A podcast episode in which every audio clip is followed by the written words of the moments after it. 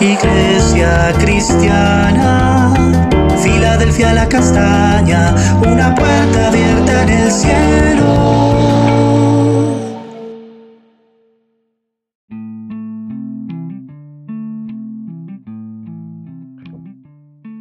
Amada Filadelfia la castaña, Dios te bendiga. Qué bueno nuevamente estar en nuestro devocional, una puerta abierta en el cielo, un regalo maravilloso para permanecer en la presencia de Dios. Y hoy continuamos estudiando este pasaje hermoso de Eclesiastes 3, que de verdad que ha sido estudiado, es uno de los pasajes, pasajes más estudiados en el mundo secular, no solamente en el mundo cristiano, sino en el mundo secular, porque mucha gente en este pasaje ha encontrado demasiada sabiduría, y sí, hay mucha sabiduría allí. Y en Eclesiastes 3, cuando hablamos acerca de que para todo hay un tiempo, también estamos hablando acerca de la soberanía de Dios.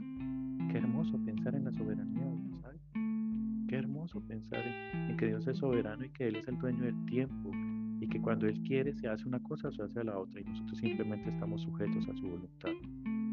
Y hoy vamos a sujetarnos a su voluntad.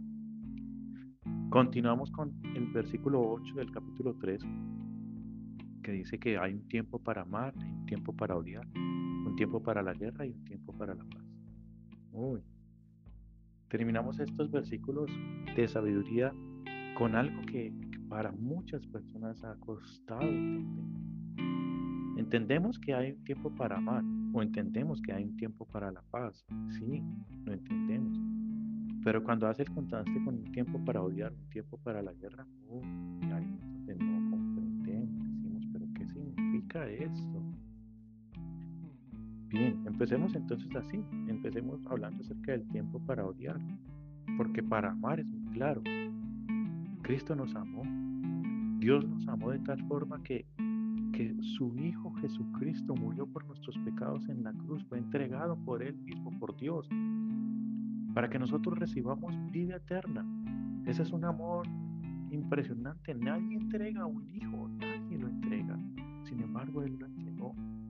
Y eso es amor, porque Él, él es amor. Y nos enseña a amar, nos está diciendo a nosotros, hay tiempo para amar. Pero para odiar,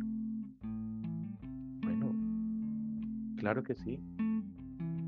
Porque cuando tú ves, por ejemplo, en Proverbios o en Judas o en algunos pasajes habla acerca de este odio.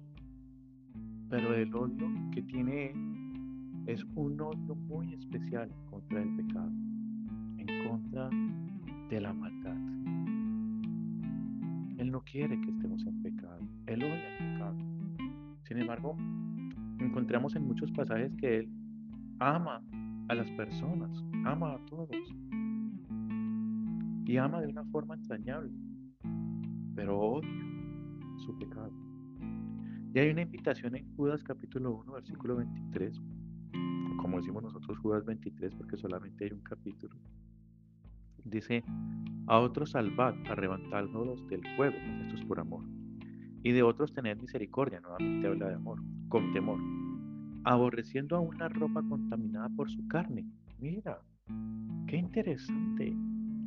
Podemos entonces nosotros amar a las personas, amar y tener misericordia por las personas. Pero dice, odiemos incluso la contaminación que genera su pecado en la ropa. Ni siquiera la ropa, ni siquiera esta ropa contaminada. Imagínate cómo es el pecado tan tremendo que contamina la ropa. Y nosotros debemos rechazar incluso la ropa de aquellas personas que nosotros sabemos que están en maldad, en pecado continuo.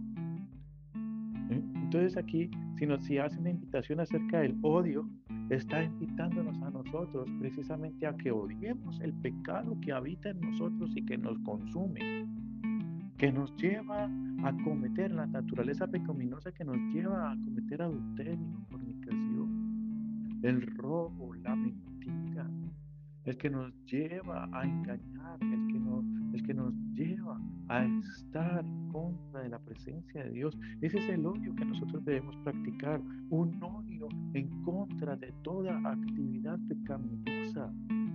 Este es el odio que nosotros debemos practicar.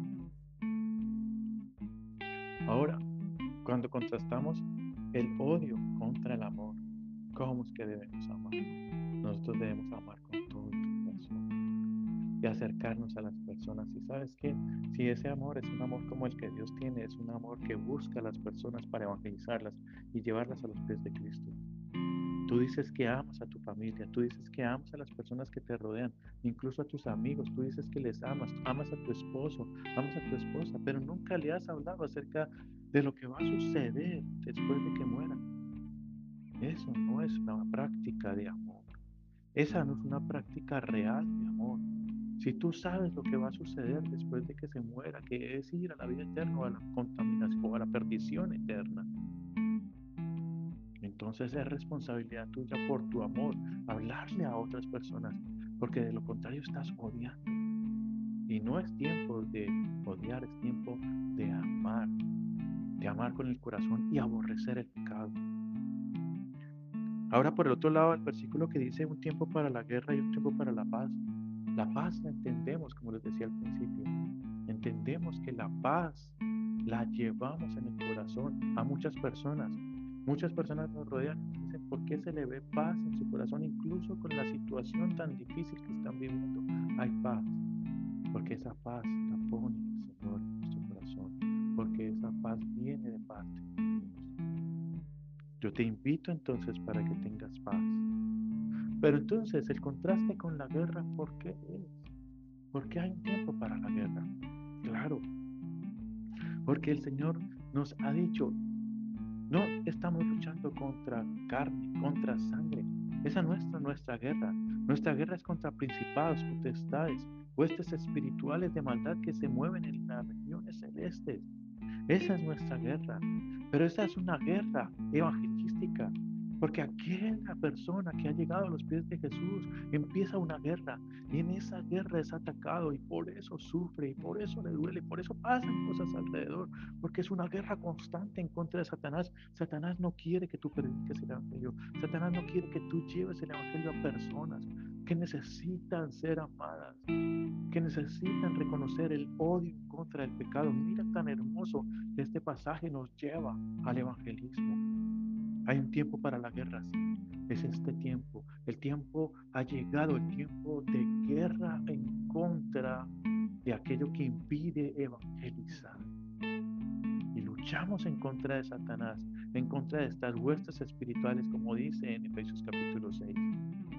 Es sí, esta es nuestra lucha, la que te vamos, la que le llevamos de rodillas delante de la presencia de Dios. Yo te invito a que vayas a la presencia de Dios de rodillas y le digas, Señor, Señor Jesús, ayúdame a, llevar, ayúdame a llevar a otras personas a la cruz donde moriste, para que entiendan tu amor y aborrezcan el pecado.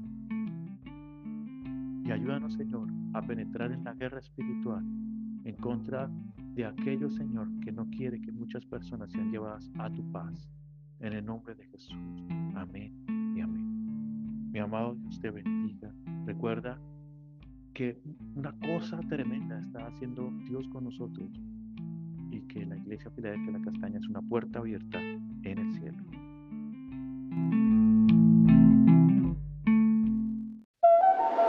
Iglesia cristiana, Filadelfia la Castaña, una puerta abierta en el cielo.